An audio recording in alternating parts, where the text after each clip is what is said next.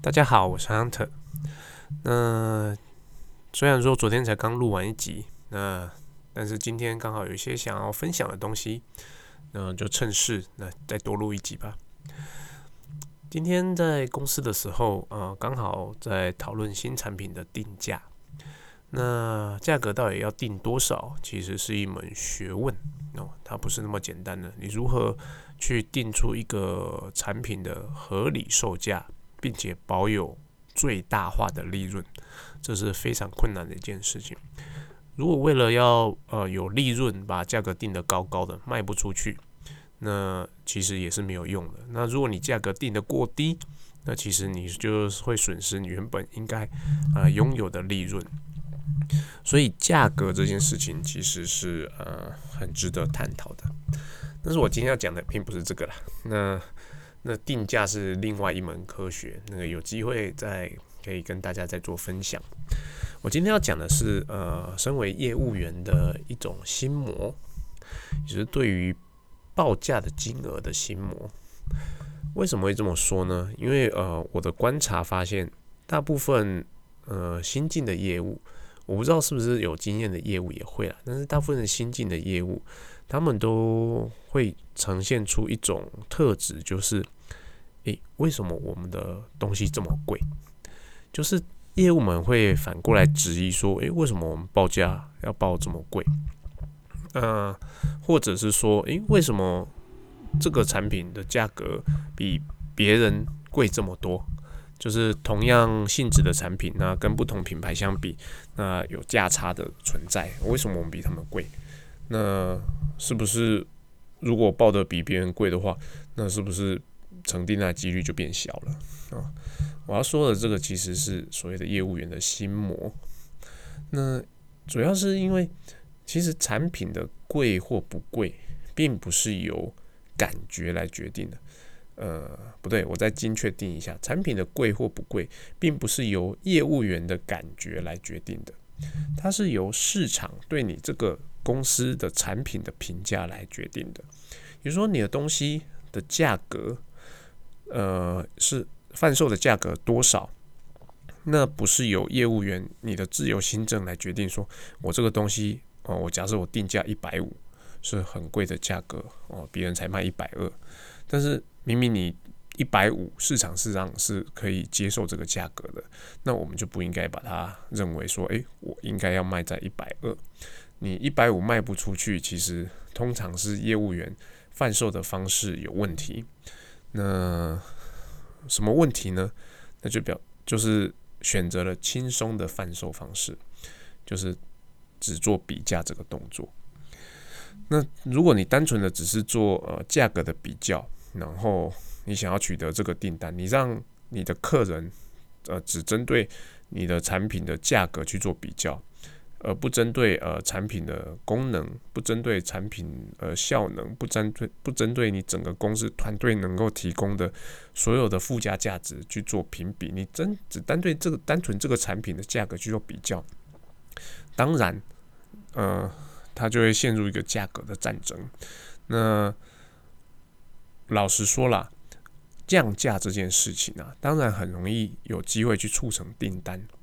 那对业务员个人而言，降价当然对他来讲，他可以多卖一些嘛。那他个人的业绩是好的。但你回过头来看，你降价促成的订单，是不是等于你损失了公司应该赚有的利润？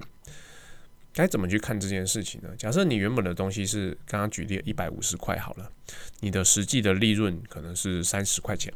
哦，毛利可能是三十块钱。那你为了要抢订单，你降成一百三十五块。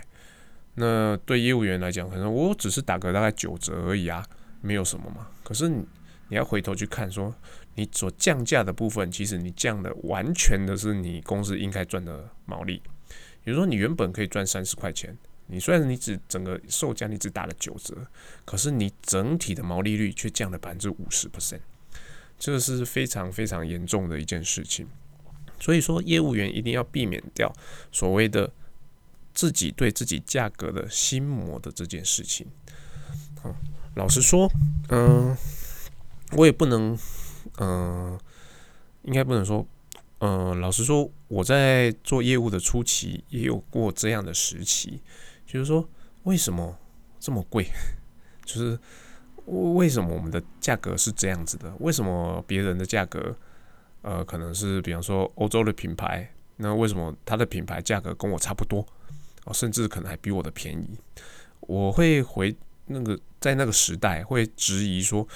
诶，我的定价是不是有问题？那其实那个只是你回回过头来想，只是那个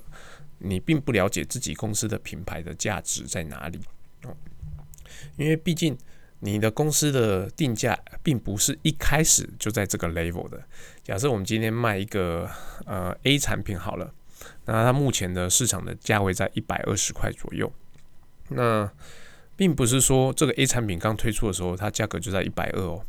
通常它都是经过时间的淬炼，去凝缩浓缩出一个呃市场可接受的价格。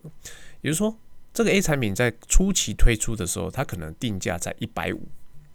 但是一百五它的销售量可能就是没有什么起色。那逐渐的尝试卖一百三、一百二，诶，最后诶一百二，嗯，买的人变多了，于是这个价格就呃从曲线上从一百五慢慢滑落在一百二，也有可能是反过来。初期定价可能在九十，那经过时间的调整啊，每年可能微调一点，三趴五趴，三趴五趴，调调调调到一百二，某一天调到一百三之后，发现诶销售降下去了，因此又再调整回哦，可能在一百二取得了一个最佳的平衡点。也就说，你们大部分呃公司目前产品的售价，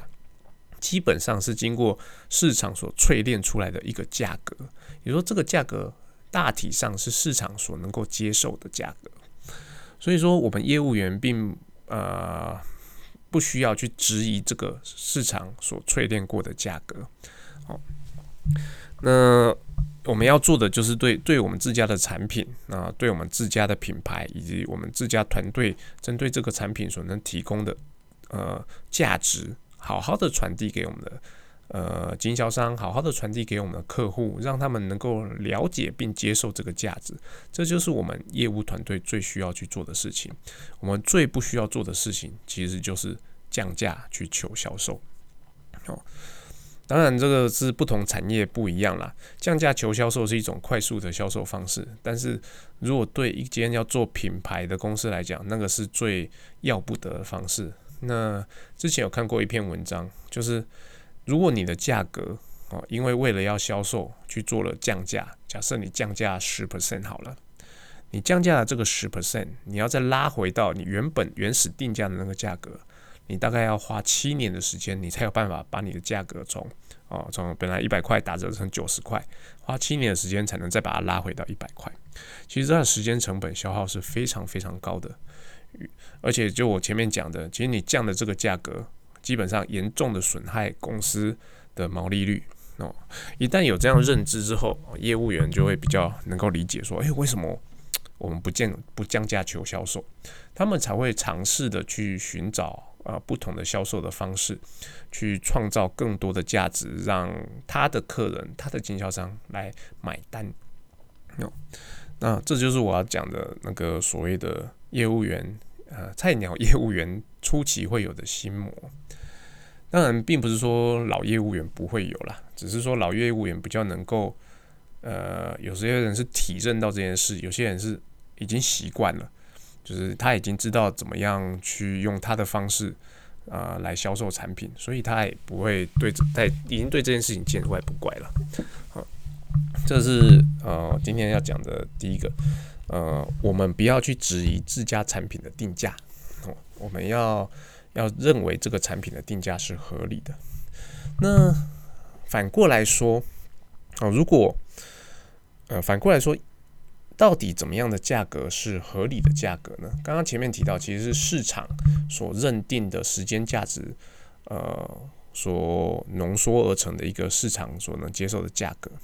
但是如果今天是一个所谓的非标准产品呢？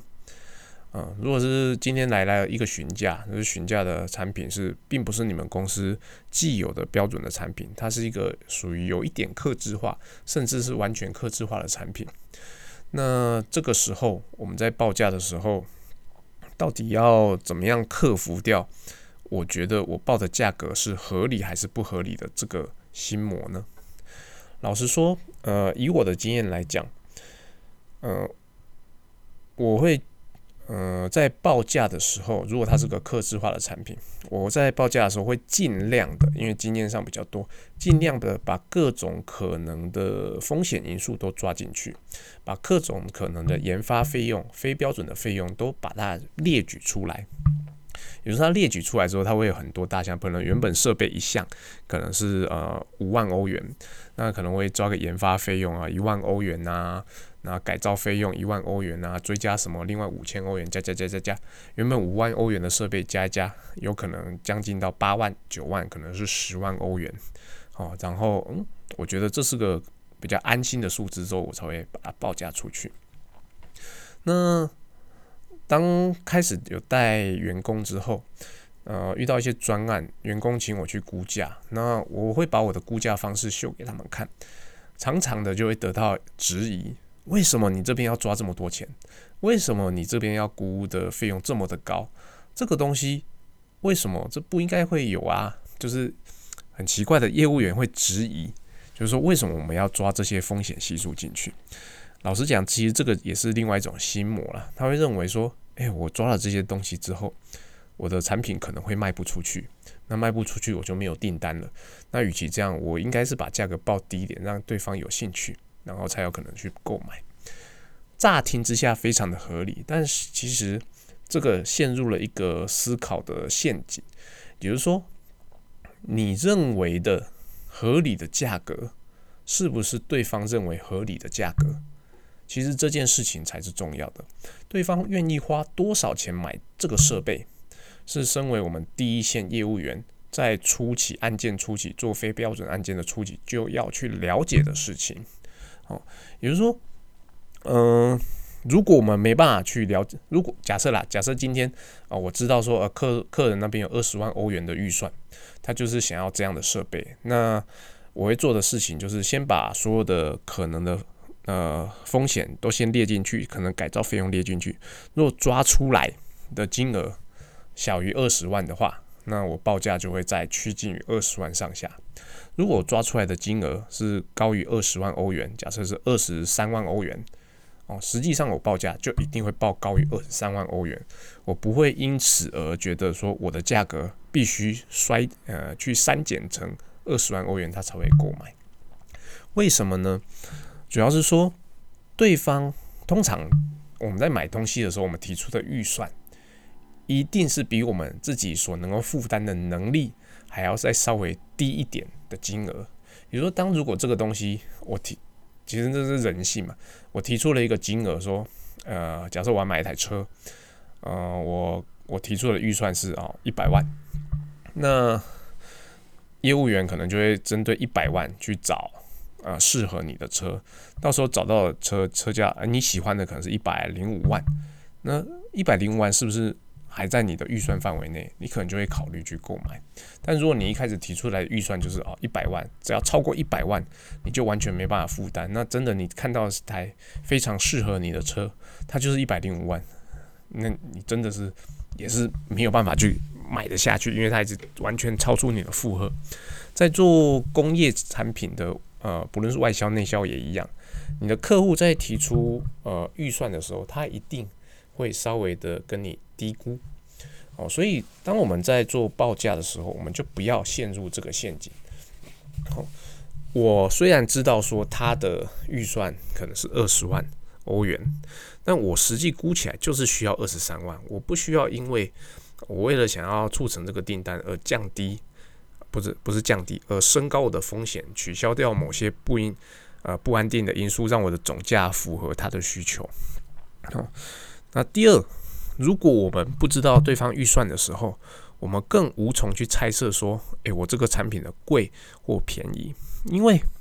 既然是克制化的设备，就表示说它在市场上其实是找不到可以比价的产品的。既然找不到可以比价的产品，那你提出来的产品是贵还是不贵？它的计算的基准就不会单单的只是价格，而是你这个产品到底能够。为他创造多少的未来价值，这才是最重要的。那很多业务员其实没有办法去在第一时间就了解这一点，就往往就会陷入价格的迷失，就是啊报价出去了，然后呃就没有下文了，那一定是我报太贵了。其实并不是，很多时候我们呃非标准的设备报价出去之后，之所以没有下文，是因为我们并没有好好的替客人去做。呃，叫做未未来利益分析。如果我们在报价出去的时候，就可以好好的替他算好，说，诶，我这个设备去之后，能够对你的，比方说你的产线做多少的改善，你的产能可以提升多少，这些经过有效的计算之后，算出一个数值。你在计算中，你可能就会惊讶的发现，说，啊，原来我这个设备去，可能一年可以为他赚将近一百万欧元。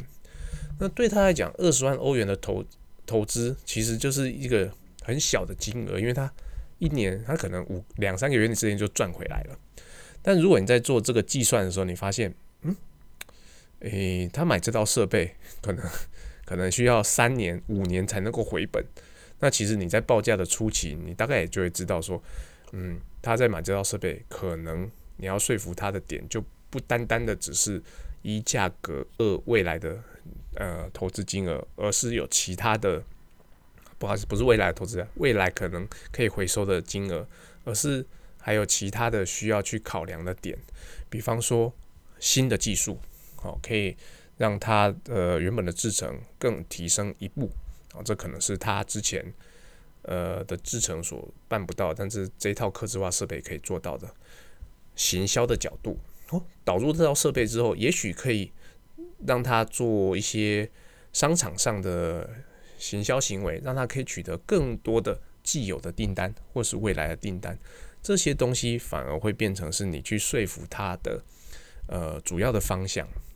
所以说，听到这边有没有觉得，其实如果啦，刚好是一套呃，如果你们公司刚好我们销售的设备都是有一点克制化的时候，有没有觉得其实价格并不是最主要的决定的因素？所以说。啊，不论是前面提到的，呃，那个，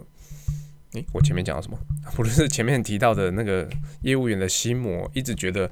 自己的产品比较贵，那事事实上其实它是时间淬炼出来的价格，或者是客制化产品。你有预算，你当你有知道客人预算的时候，你到底是报价要为了，如果你算出来的价格是要屈就他的预算，还是？说就是照着你实际计算的方式去报价，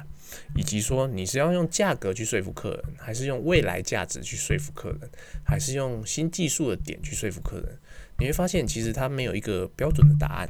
对，所以说如果我们呃没办法去教育呃我们的业务同仁说你不要只看价格这件事情的话，他们很容易就会陷入在一个售价的死胡同当中，他会觉得。就是因为公司在价格上没有弹性，就是因为主管没有授权我可以降价，让我没有办法达成业绩，